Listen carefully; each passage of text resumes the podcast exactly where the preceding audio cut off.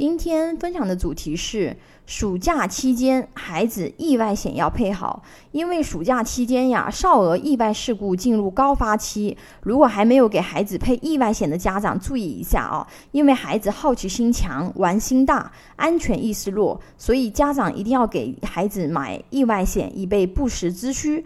目前市场上评测下来，一个大品牌公司的少儿意外险只要六十元，就能保障孩子二十万意外身故伤伤残，还有一万意外医疗。保障意外医疗包含社保内外用药百分之百报销。如果小朋友被猫抓狗咬，打疫苗都可以直接报销进口疫苗。几针进口疫苗自费的话要一千多元。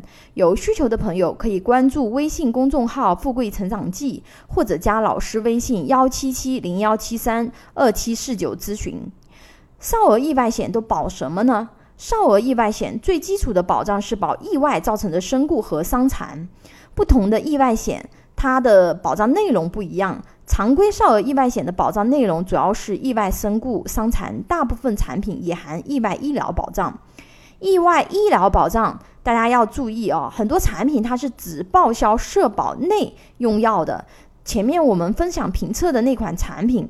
不只能报销社保范围内的用药，社保范围外的用药和进口药都是能够进行报销的。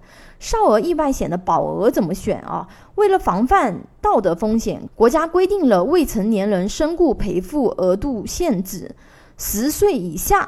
未成年人死亡保险金限额二十万，十到十八岁未成年人死亡保险金限额为五十万。注意点：一般投保不要超出银保监会规定的最大赔偿额度，因为身故赔付不会超出规定保额，但是伤残赔付是按照投保保额来赔的。